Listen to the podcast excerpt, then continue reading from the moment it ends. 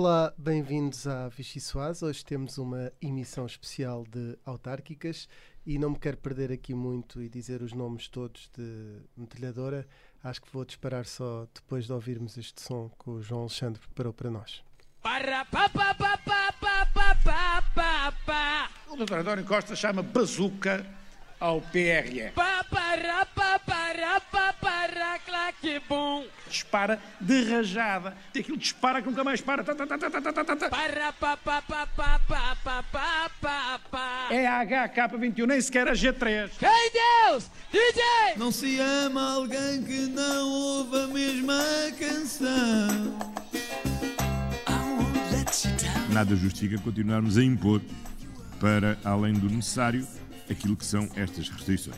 E, portanto, nada disso justifica e nem há calendário eleitoral que possa justificar que isso aconteça. Eu pergunto, António Costa estará assim tão desesperado para ter que prometer tudo a todos em véspera de eleições? não me parece que o ganho seja muito grande do ponto de vista eleitoral. Agora, para eles fazerem assim, é porque acreditam que têm esse ganho.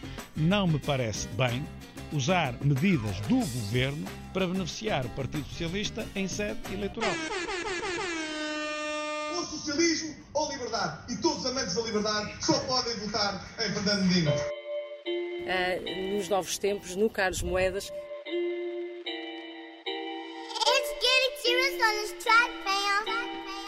Ora bem, nesta emissão especial eh, vamos ter aqui, posso dizer os nomes todos de metralhadora, eh, ou então assim mais eh, num jeito Bruno Aleixo, Gonçalo Correia, a Inês André Figueiredo, a Rita Penela, a Maria Martinho, o João Francisco Gomes, a Rita Tavares, o Miguel Santos Carrapatoso e a Mariana Lima Cunha. Não vão estar presentes, mas também andam a acompanhar esta campanha a Ana Catarina Peixoto, a Inês Ameixa, o Miguel Vítor Dias e o Diogo Teixeira Pereira.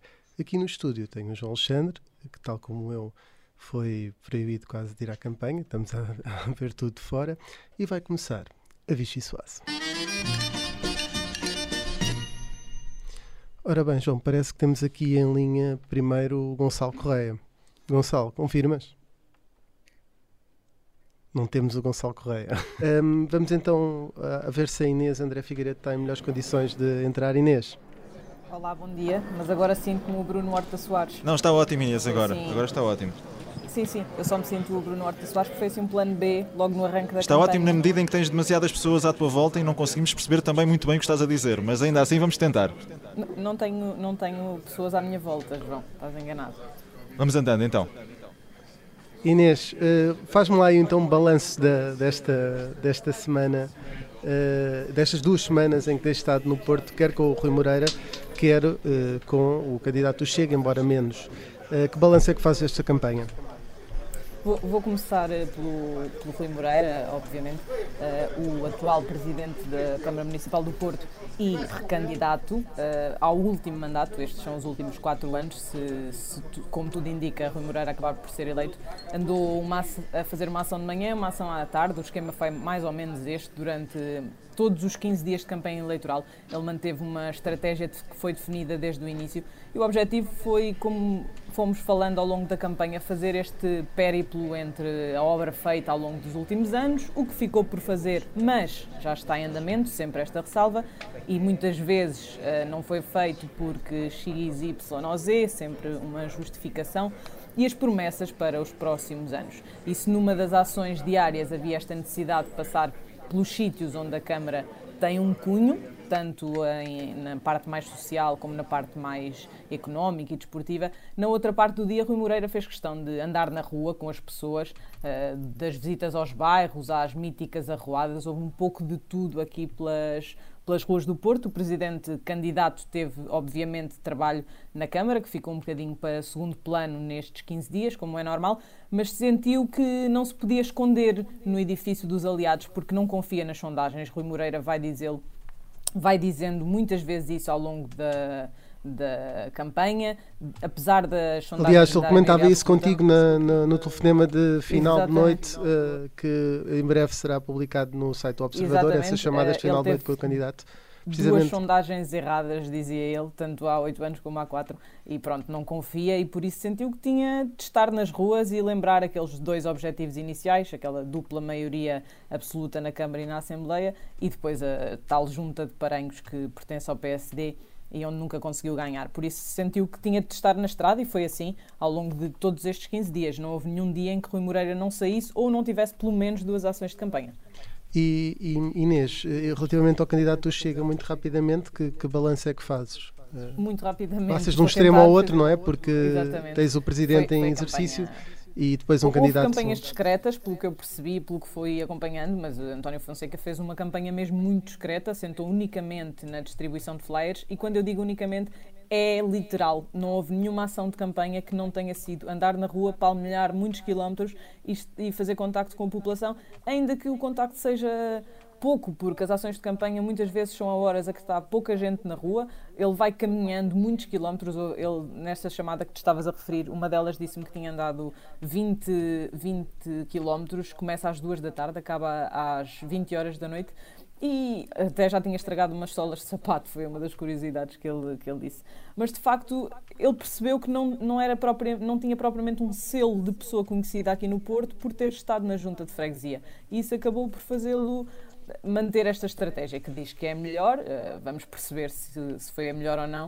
Um, ehm, mas pronto, sei que também está aí muita gente para, para explicar as suas campanhas. Eh, foi, foi uma campanha muito, muito, muito discreta aqui no Porto, de António Fonseca. Não Aliás, resultou o, comer iogurtes? O ponto mais alto foi mesmo aquela aparição de 20 minutos de André Ventura. Não, comer iogurtes não chegou. Muito bem, Inês, vamos então avançar para a Rita Penela, que também está no Porto. Uh, neste caso a acompanhar e acompanhou durante estas duas semanas as campanhas do, do PS, eh, Bloco de Esquerda e PCP. Uh, eh, Rita Penel, que balanço é que tu fazes destas semanas na, na cidade do Porto? Se, se, a Inês era o Bruno Horta Soares há bocadinho, Tiago Barbosa Ribeiro também não pode propriamente, uh, ou não conseguiu ainda afastar-se dessa sombra daquele início conturbado que, que todos podemos acompanhar na escolha do candidato socialista aqui no Porto.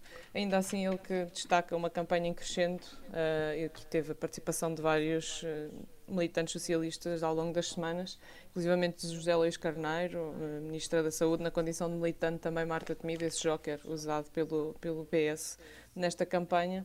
Uh, e uma campanha que, que tem ali a sombra dos 20%, uma fasquia que o candidato tem que, ou, ou, se espera que ultrapasse, mas que as sondagens não apontam nesse sentido. Uh, a candidatura mantém, mantém a confiança, não é? até porque faz parte, não, não, não vou mandar a toalha antes ao chão uh, e a lutar aqui pela sobrevivência pela, acima dos, dos 20%. a questão do depois aqui da CDU com uma campanha eh, completamente dirigida ao nicho para não perder votos, portanto ao eleitorado fiel da CDU, eh, e um bloco, como já tive a oportunidade também de, dizer ao longo da semana, que, que, não arrancou. Pronto, a expectativa era que, que a coisa algum momento tivesse aquecido um pouco, uh, mas mantém-se aqui. Um, é notório que, que, o partido não tem implementação no Porto. Uh, a nível autárquico é sempre difícil para o Bloco de Esquerda fazer esta, esta afirmação. eles que lutam pela variação pela primeira vez e que estão otimistas nesse, nesse resultado, mas um candidato com um perfil muito pouco comunicativo, uma pessoa muito mais introspectiva e que funciona bem na, nas ações fechadas e, e com associações, com, com, instituições muito direcionadas, mas que no contacto com o público, com, com a população neste caso, sempre com, com, com algumas dificuldades e algumas limitações e uma campanha também escudada nessas, nessas características. Apesar de Rui Moreira parecer estar mais confortável à, à direita e no centro, não é? Uh, também não, não se notou que a esquerda tenha valor, se tenha valorizado muito nesta campanha, pelo menos nas sondagens, não, não há propriamente um crescimento deste bloco de três partidos de esquerda, não é? Não sei se é, isso se sente nas campanhas. A, a geringonça, por acaso houve houve um momento engraçado uh, com, essa, com essa questão da geringonça, uh, num, num, cruzamento na Foz, que é, que é uma zona que é claramente e assumidamente onde, onde Rui Moreira está em casa e onde tem o seu eleitorado, em que a caravana do Partido Socialista e da, da CDU, mas para a freguesia, se cruzaram e que houve ali uma espécie de, de estender de mão a uma geringonça futura, mas que não, não, não aconteceu à partida uh, e, e, pronto, tendo em conta os resultados e aquilo que as sondagens mostram, dificilmente será, será possível chegar aqui mais alto, até porque não existiu qualquer acordo pré-eleitoral nesse sentido. Muito Portanto, bem. O objetivo é, é tirar a maioria absoluta a Rui Moreira, mas eh, muito pouco eh, cooperativos com tendo esse objetivo na mira. É um objetivo muito modesto. Rita, agora avançamos para hum, a Maria Martim, que teve a acompanhar o PSD e também, eh, sempre possível, hum, a candidata do PAN, que é também líder parlamentar. Maria, que balanço é que tu fazes de- deste, destas semanas, começando primeiro pelo PSD e depois vamos então ao PAN? Olá, Rui, boa tarde. Ahm, eu acho que Vladimir Feliz deu tudo no Porto, como se costuma dizer. Teve, teve uma agenda algo insana nas últimas duas semanas. Muitas vezes começou na rua às 8 da manhã e só terminou para lá das 11, seja a pé ou à boleia da Marlene.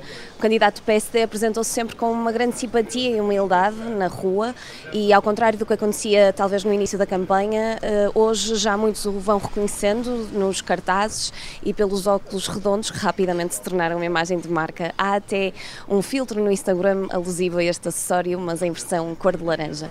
A agenda de Vladimir Feliz pelo Porto baseou-se sobretudo em ações de rua, em bairros sociais e alguns pontos estratégicos da cidade, e os empurrões de algumas figuras de peso do PSD foram preciosos para que Feliz fosse ainda mais feliz nas ruas. Primeiro com, Paiás, com o Miguel Paiás Maduro, se bem se lembram, quando, onde foi impedido de entrar no Museu Romântico com os jornalistas, depois com o Rui Rio, com quem anunciou o regresso do circuito da Boa Vista, caso seja eleito, e hoje, no último dia de campanha, com Paulo Rangel e Luís Filipe Menezes, que também se juntam agora à comitiva social-democrata. É difícil, na rua, eh, Vladimir Feliz descolar-se da herança deixada por Rio na cidade, mas é um legado que se orgulha. Em debates e entrevistas, acho que o candidato aproveitou bem as falhas do atual adversário, Rui Moreira, e hum, mostra-se sempre disponível eh, para eh, trabalhar como vereador nos próximos quatro anos na autarquia e terá condições para se recandidatar, pois traz consigo caras novas no partido e, consequentemente, uma nova esperança de afirmação do PSD na cidade do Porto. E, relativamente ao PAN, eh, quando tiveste com Biana Cunha, eh, o, que é que, o que é que achaste dessa campanha? É possível, eles eh, ser possível eleger um vereador no Porto? Não? Acho bastante difícil, apesar de ser esse um dos principais objetivos do PAN na cidade. Fez um, Biana Cunha fez uma campanha bastante discreta, com ações de rua muito tímidas e sem grande mobilização. Andou de bicicleta, reuniu-se com alguns moradores, visitou um canil, mas teve um trabalho redobrado ao explicar que o PAN não é apenas um partido de animais, mas que tem um projeto social e ambiental para todos. A candidata garantiu-me que sente nas ruas que o partido está a crescer na cidade, na cidade eh, e que é muito importante eh, Rui Moreira ter o tal banho de humildade com água morna e tem pedido muito aos portuenses para que o atual autarca não tenha maioria absoluta no próximo domingo. Um, e, portanto, um dos objetivos do PAN, para além de eleger um vereador no Executivo, é também aumentar a participação no partido na Assembleia Municipal. Vamos ver se acontece. Muito bem, Maria, obrigado. Nós agora saímos do Porto para ir ter com o Gonçalo Correia, que já passou por uh, três conselhos muito diferentes, por quatro conselhos, aliás, Figueira da Foz, por Coimbra, também esteve em São João da Madeira, um, esteve também em Oeiras. Gonçalo, agora já estamos em condições de falar, de te ouvir. Acho, acho, que agora já, já estará melhor, não? Sim, perfeitamente. Gonçalo, eu pedi-te uma coisa que é quase impossível, que é, nós estamos aqui a, a, dois minutos de terminar a primeira parte e era tentar fazer um balanço por esses locais onde andaste eh, ou se houver algum desses conselhos que queiras destacar mais. Sim, então vamos muito rapidamente. Portanto, Figueira da Foz, uh, Pedro Santana Lopes em clara vantagem. Uh, a grande dúvida parece ser, pelas sondagens que existem, se conseguirá a maioria absoluta ou não. Não é uma missão fácil, porque enfrenta um candidato do PSD e um candidato do PS que é uh, autarca em exercício, isso, isso, dá sempre alguma vantagem. Vamos ver se consegue. Em Coimbra, uh, a disputa está muito renhida. Neste momento, as, as, sondagens estão muito próximas. Há mais ou menos um empate técnico entre, entre, a candidatura do PS e a candidatura independente, que é apoiada por mais de uma mão cheia de partidos, portanto, são, são, é apoiada por sete partidos diferentes do RIR ao PSD, é uma, uma, é uma coligação bastante abrangente, uh, mas está, está renhida. Temos um, um, candidato à direita mais comunicativo, mais com maior afabilidade na, na, na, aproximação às pessoas, e temos o, o presidente da, da Câmara de Coimbra, do PS, Manuel Machado, uma pessoa mais reservada, mais sóbria, com, com menos familiaridade no contacto com os eleitores, mas que vai tentando manter à boleia da maternidade e de António Costa e de uma série de coisas, essa, essa, força. Em São João da Madeira, as primeiras sondagens dos jornais locais dão uma vitória muito clara e maioria absoluta ao PS, portanto a coligação uh, PSD, CDS, Iniciativa Liberal eh, que é encabeçada por João Almeida, antigo candidato à liderança do, do partido dos centristas, uh, candidato à sucessão da, Assunção Cristas, parece partir claramente, claramente atrás, e em Oeiras é o show exaltino, uh, com bandeiras, comitivas, carros personalizados, uh, carrinhas Ford Transit cheias de jovens a andar de um, de um lado para o outro do Conselho para cantar por, por, por Isaltino, temos, temos cânticos fantásticos uh, nesta campanha. É uma campanha Queres dizer algum, Gonçalo? Estamos mesmo aqui a, a, no nosso limite de tempo, algum desses cânticos que te recordes? Temos, não? por exemplo, o, o, refrão do hino de campanha, que é, uh, temos, uh, está tudo em desatino, voltou o Isaltino, é um, é, um, bom verso. Temos também o Iê, Iê, Iê, Isaltino é que é, e temos o clássico, esse já mais antigo, histórico, I, I, Isaltino. Portanto, é muito simples, mas com, com Gonçalo, vamos só esclarecer as pessoas que estás a citar o hino para a Comissão Nacional de Eleições não nos chatear, estarmos aqui a... Sim, sim, estou, estou, a, citar, estou, a citar, estou a citar as cantigas, os cânticos de apoio uh, e, e, o hino oficial da, da candidatura de Isaltino Moraes. Uh, vamos ver, temos, temos também um PS uh, eh, a tentar crescer, um PSD a tentar crescer, mas não será muito fácil tirar a maioria absoluta a Isaltino Moraes em Oeiras. Muito bem, Gonçalo, obrigado. Foi pouco tempo porque de facto houve aqueles problemas iniciais, mas uh, termina assim uh, esta primeira parte da Vichy Soase. Regressamos dentro de momentos. Bem-vindos à segunda parte da Vichy Soase. Uh, vamos começar também aqui invertendo um pouco. Fomos ao Porto, depois andámos com um dos nossos repórteres está disperso geograficamente pelo país e agora sugeria começarmos novamente por um desses repórteres que é o, o, o, o João Francisco Gomes um, que andou por vários conselhos e ainda anda João Francisco, um, que balanço é que fazes desses conselhos uh, por onde andaste? Não sei se tiveste a oportunidade de ouvir o Gonçalo que fez aqui uma síntese dos conselhos por ele andou. Não sei se terás a mesma capacidade de síntese, não tens a mesma guilhotina do tempo que o Gonçalo tinha, uh, mas Eu... desafiava-te a fazer esse balanço. Olá, Rui, olá a todos. Eu acho que não tenho a capacidade de síntese do Gonçalo, na verdade, mas vou dar o meu melhor.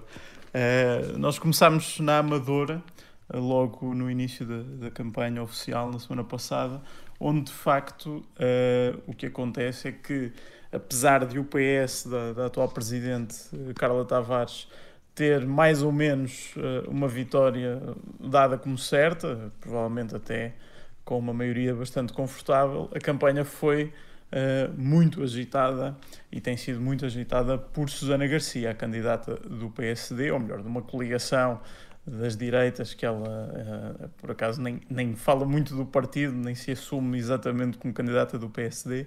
E ela, com todo aquele discurso securitário que trouxe desde o início da, desde o início da campanha, uh, focando muito problema, os problemas da segurança uh, e da necessidade de mais policiamento uh, nas ruas da Amadora, acabou por marcar muito o discurso uh, de uma campanha muito ruidosa, com muitas arruadas, muito barulho, etc.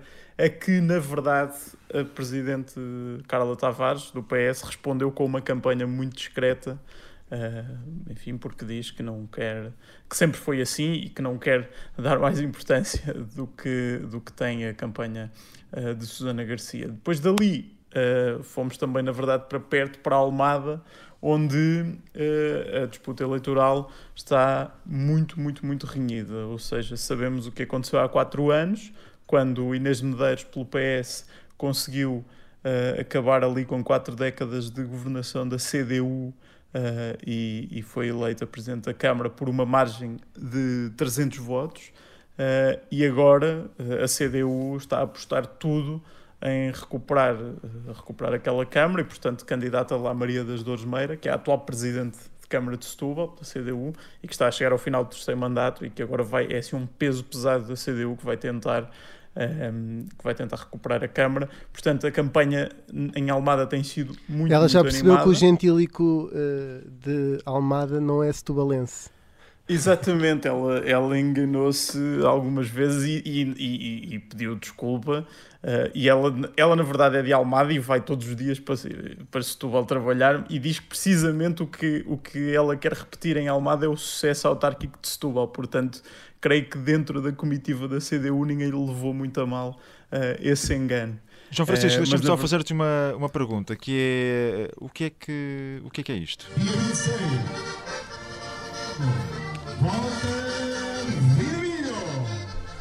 Não sei se já me consegues responder aqui à, à pergunta, estava bastante curioso. Consigo, consigo, sim senhor. Isso é uma arruada, enfim, então subimos agora 400 km por norte. Isto é uma arruada de um movimento independente, Vira Milho, uh, que na verdade é uma sigla de um movimento que eu não te consigo dizer agora a sigla inteira, mas sei que acaba com Movimento Independente de Limianos Historicamente Ousados. uh, e basicamente é. Só, um por isso, dos... só por isso já valeu a pena. Já valeu a pena, sim. Uh, e, e, e, de facto tem sido uh, uma, uma campanha muito, muito, muito animada aqui em Ponte Lima, que é onde ainda estou e onde vai sair a última reportagem, uh, porque, como sabemos, Ponte Lima tem sido o eterno bastião do CDS há, 40, há mais de 40 anos que esta Câmara é governada pelo CDS e desta vez, embora tudo aponte para uma candidatura da associação bastante bem posicionada, há mais dois candidatos independentes que, na verdade, são ex-autarcas do CDS que estão a fazer campanha e que já passaram pela Câmara de Ponte Lima pelo CDS e que estão a fazer campanha contra uh, o atual executivo. E, portanto, eu já ontem dizia no, no, no programa da tarde e, e repito aqui: em, em Ponte Lima respira-se eleições, anda-se pelas ruas de Ponte Lima e as arruadas cruzam-se, há carros de campanha a passar em todas as ruas, há um número de outdoors por metro quadrado, que é uma coisa que eu não, que eu não via mais lado nenhum. E, é a festa facto, da democracia, não é? A festa da democracia e, e, e, e, a campanha do Gaspar Martins, que é um dos candidatos independentes, de facto tem feito, tem sido provavelmente a mais animada de todas, tem andado com concertinas pela rua. Uh, a fazer muito barulho e a, e a, chamar toda a gente. Ele é de facto muito conhecido aqui, já foi vice-presidente da Câmara uh, até, à, até 2017 e, e, enfim, os três candidatos com a originária política do CDS estão bastante convencidos de que vão ganhar as eleições e portanto vai ser muito interessante no domingo ver o que acontece aqui. Obrigado, João Francisco. Diz lá outra vez como é que é a parte final do, de, dessa sigla. São uh, limianos. Movimento Independente de Limianos historicamente ousados. Muito bem. Bom, e não falei de Sintra, onde também andei, mas se calhar já não há tempo para isso. Força, força.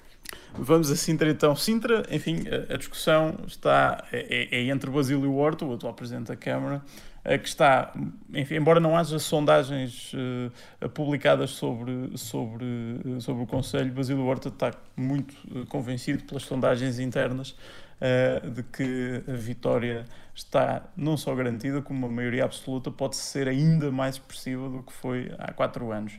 a concorrer contra ele pelo PSD tem Ricardo Batista Leite, o médico e deputado que no último ano e meio, à conta da pandemia, ganhou uma notoriedade uh, muito grande uh, no espaço público e que está a ser usado pelo PSD como trunfo eleitoral. Uh, vamos lá ver se será suficiente. Ele é de facto muito reconhecido nas ruas como o médico da TV, como aquela pessoa que andou a falar da pandemia e a explicar a pandemia na televisão durante o último ano e meio uh, veremos se será suficiente para um resultado expressivo contra Basílio Horta.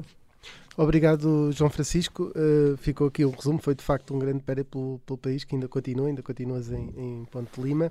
E passava agora dos limianos historicamente ousados para uma Lisboeta historicamente ousada. Rita Tavares, os órgãos de soberania ainda têm a dentição completa? Não. Rita Tavares? há uma perda de ligação. Não sei se estamos em condições de seguir para o Miguel Santos Carrapatoso. Miguel. Estamos, pois, com dentição completa e ligação perfeita. E o Miguel tem um sorriso muito Aqui... bonito para os ouvintes que não o conhecem e, portanto, foi uma, uma, ótima, uma ótima ligação, uma ótima bengala, porque não há um sorriso mais bonito que o teu, Miguel. Estragas-me com mimos. É, é como o sorriso das crianças. Mas, Mas olha, isto, isto, é muito ingrato vocês porem-me a falar a seguir ao João Francisco Gomes. Não sei se estou preparado para manter o nível uh, da, da última intervenção. Deixa-me dizer que tu também és um poveiro historicamente ousado. Sou poveiro historicamente ousado, é discutível, mas se calhar avançamos. É? Sim, ia-te perguntar como é que, que balanço é que tu fazes de, destes, dos partidos que acompanhaste em Lisboa e já agora também passaste um fim de semana com o líder do PSD e foste acompanhando todas estas questões internas e, portanto, pedi-te um balanço alargado sobre tudo isto, um, sabendo que na próxima semana estás tu aqui a gerir a Vichy Soase, portanto... Tenta Bom, ser são, muito, são, são, muitos temas e, e, vou tentar ser uh, sintético para não amassar muito os nossos ouvintes. Uh, começando pelos partidos que acompanhei cá em Lisboa, comecei com por acompanhar a candidatura do Nuno Graciano, do Chega, onde se percebeu efetivamente que André Ventura desistiu por completo de, de ter um bom resultado, ou pelo menos um resultado mais animador cá em Lisboa, uh, de recordar que o Chega, ao contrário do que acontece em muitos pontos do país, é, teve, uma, uma, votação muito. Uh, muito tímida nas legislativas de 2019, ficou até atrás da aliança de Santana Lopes, onde isso já lá vai, mesmo nas presidenciais, André Ventura não teve um resultado fantástico no Conselho de Lisboa e, portanto, Nuno Graciano andou um bocadinho perdido e, e deixado ao abandono aqui em Lisboa, portanto, fez uma campanha quase inexistente.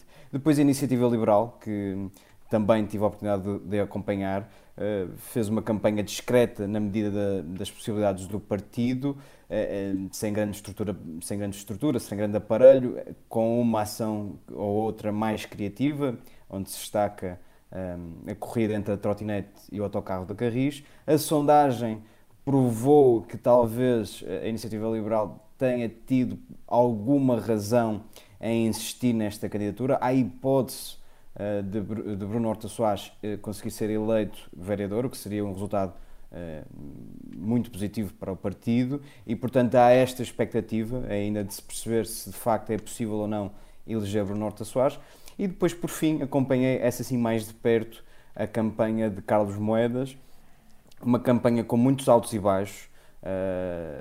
Começou há bastante tempo. O Carlos Moedas foi dos primeiros a ir para a rua há seis meses, com, com um grande hype mediático, com muita expectativa política, uh, mas foi perdendo alguma força ao, longo deste período de tempo. Primeiro com aquela sondagem desastrosa para Carlos Moedas, depois com um debate que não correu assim tão bem, com alguma desmobilização do aparelho de PSD e CDS, enfim, até que Carlos Moedas conseguiu de alguma forma recuperar a trajetória ascendente, terminou, hoje tem uma arruada no Chiado, mas ontem foi o grande momento da campanha, terminou com uma casa cheia no Centro de Congressos de Lisboa com Paulo Rangel, Paulo Portas, uh, Luís Marcos Mendes, enfim, uma série de figuras da direita e, portanto, que conseguiu de alguma forma alavancar a, a candidatura de, de Carlos Moedas. Agora, não sei se, se, chegará a tempo. De facto, houve. Carlos Moedas partia de muito de trás, teve pouca cobertura mediática, teve, cometeu alguns erros, eh, perdeu alguma força inicial e, portanto, pode não ter sido suficiente para encurtar um, a distância que tinha para Fernando Medina. Será um dos duelos particulares a acompanhar na nossa noite eleitoral, eh, que será, e agora eh, faço a passagem para, para o Rui Rio, Rio é? que será determinante para a continuidade de Rui Rio à frente da liderança do PSD. Poderíamos falar de Francisco Rodrigues Santos também, mas centrando exclusivamente em Rui Rio, estas autárquicas serão de facto determinantes para a continuidade de Rui Rio na liderança do PSD. Nos dois dias que tive a oportunidade de acompanhar o, o, o Rui, Rui, Rio, eh, de facto sentiu-se. Um, havia ali um, um, um comportamento um bocadinho ambíguo. Por um lado, Rui Rio, algo desprendido eh, sem grande empenho nestas autárquicas, mesmo sabendo que elas são, uh, ou que foram sempre a sua prioridade uh, nesta, desde que assumiu a liderança do PSD, e por outro lado um discurso muito onde cabe basicamente tudo. Rui Rio deu só, conseguiu dizer que bom, perdendo, ganhando por pouco, eu saio, tudo o resto será vitória. Portanto, isso dá-nos um mar de oportunidades e, uma, e a grelha de leitura para interpretar os resultados eleitorais no que diz respeito à continuidade de Rui Rio será ainda muito difícil de, ou é ainda muito difícil de, de definir. Portanto, será também outro dos aspectos mais interessantes, ou se calhar o mais interessante dessa noite eleitoral de domingo. Muito bem, Miguel, e depois contamos contigo para saber tudo isso no Observador nessa noite eleitoral uh, e na Rádio Observador, naturalmente, para ver essas movimentações todas no PSD. Sugeria agora então que fôssemos à Rita Tavares, uh, que uh, não sei como é que estamos a nível da dentição de órgãos de soberania, perguntava-te eu há pouco. Bem.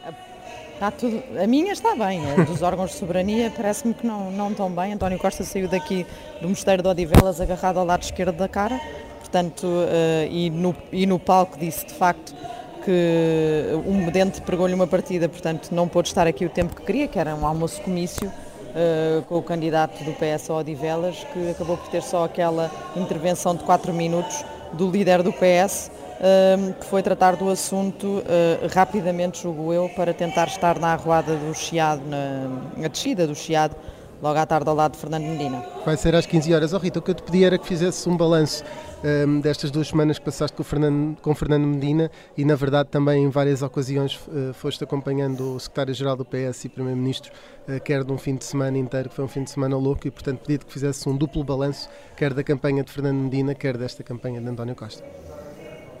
Ora, um duplo balanço de Fernando Medina. Uh parece bastante tranquilo nesta altura. A única falta de tranquilidade, eh, mais na última semana, tem sido as sondagens, que Fernando Medina acha que podem ser contraproducentes, eh, na medida em que podem eh, fazer com que algumas pessoas fiquem em casa, uma vez que estão a apontar já um vencedor mais ou menos certo, porque as, a, a, a, a margem, a diferença para o candidato do PSD, Carlos Moedas, é grande em todas elas. Portanto, aí Fernando Medina está um bocadinho eh, com uma duplo, um duplo sentimento. Se isso lhe dá confiança, por outro lado, também eh, lhe cria algum nervoso miudinho o facto de não poder, eh, poder não vir a contar com tantos votos como quereria.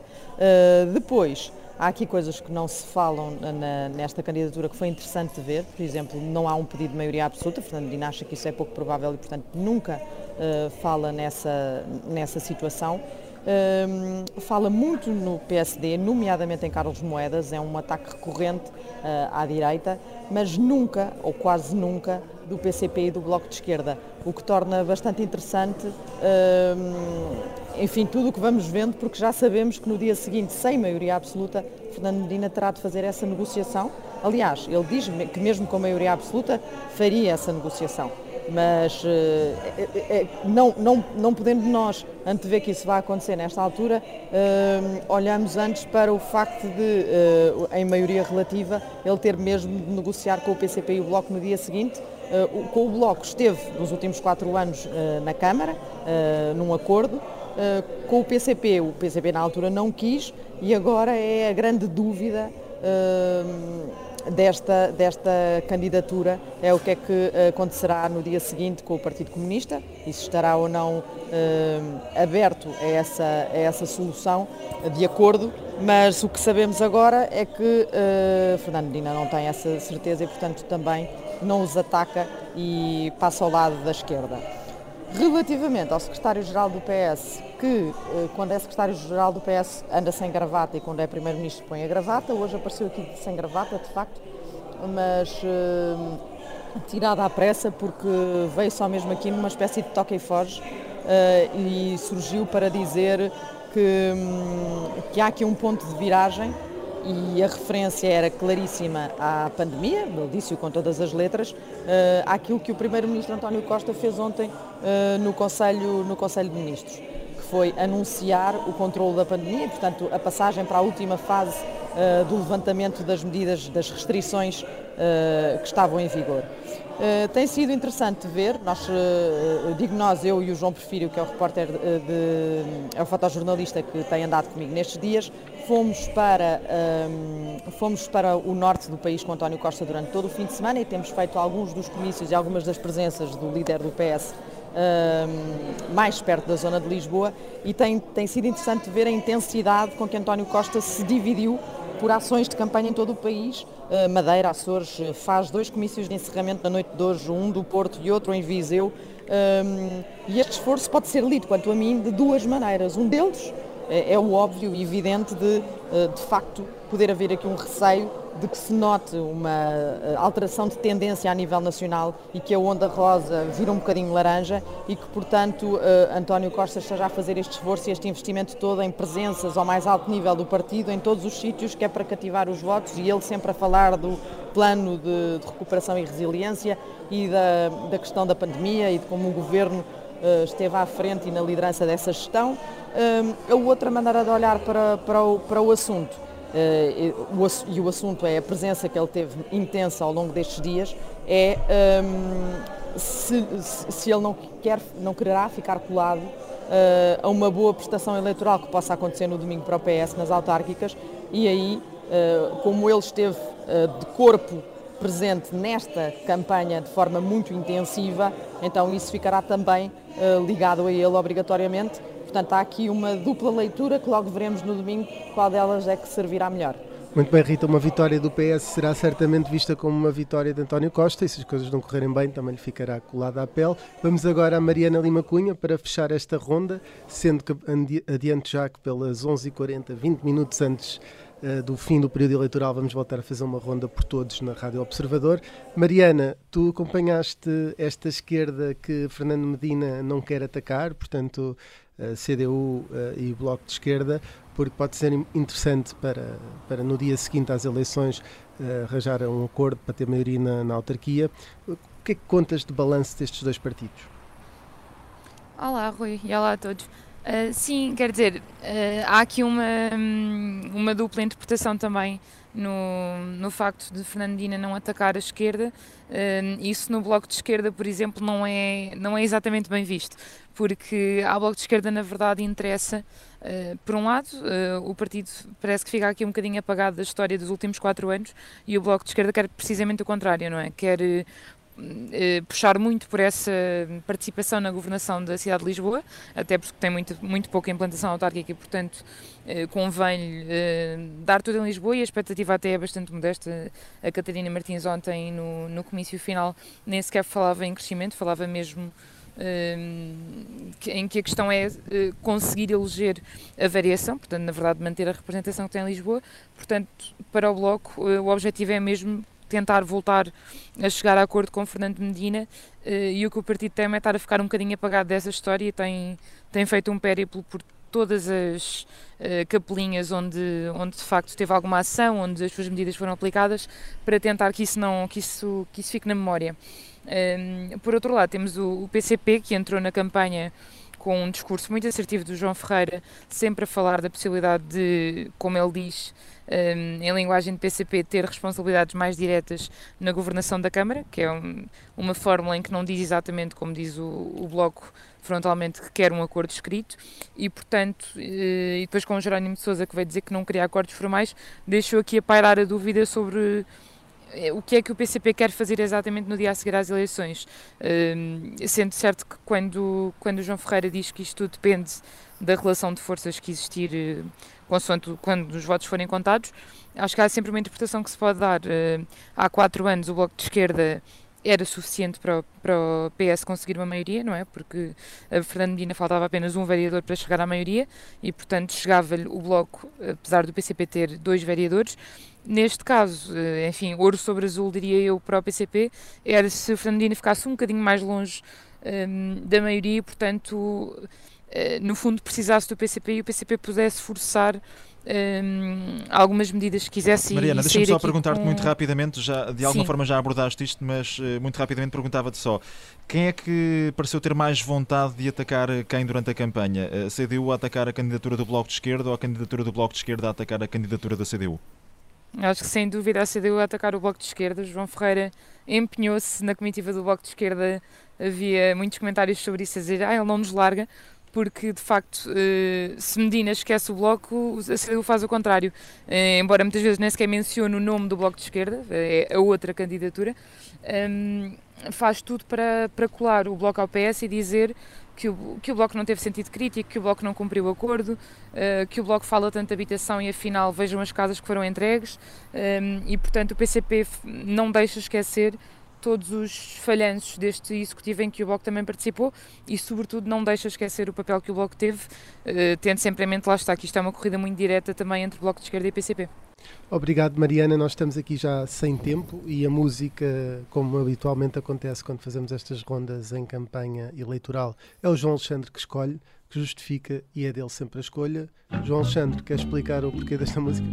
É, é muito fácil. Chama-se Power to, to, the People, é do Curtis Mayfield e já isto são as eleições do poder local, é, é o poder para o povo e neste caso o poder está no voto e é no próximo dia 26.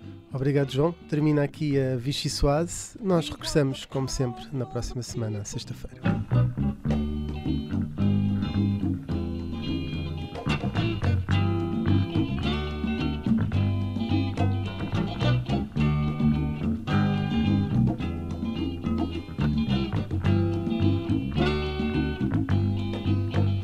Want the power for the people. That's all we ask in our country, dear. The sick and the hungry are unable. Protect them and those who may live in fear.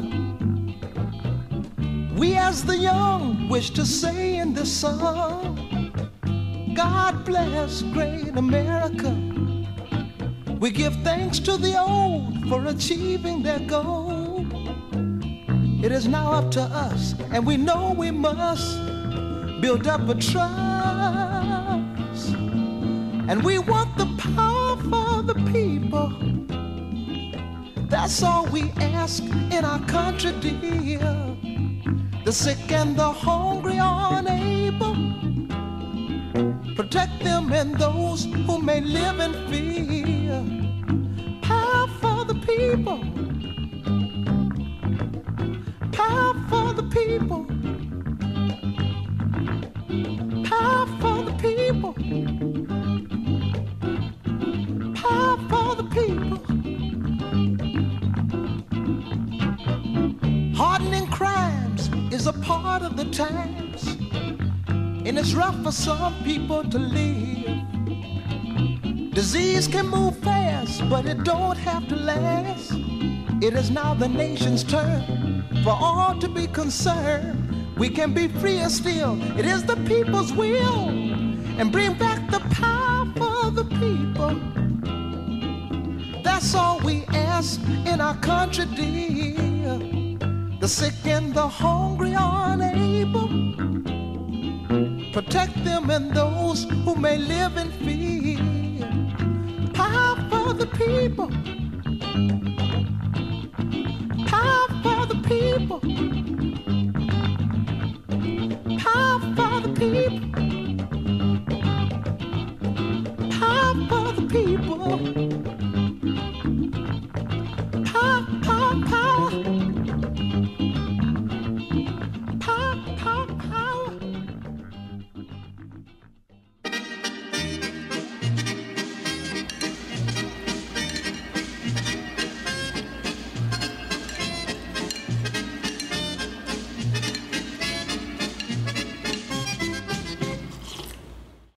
Obrigada por ter ouvido este podcast. Se gostou, pode subscrevê-lo, pode partilhá-lo e também pode ouvir a Rádio Observador online em 98.7 em Lisboa e em 98.4 no Porto.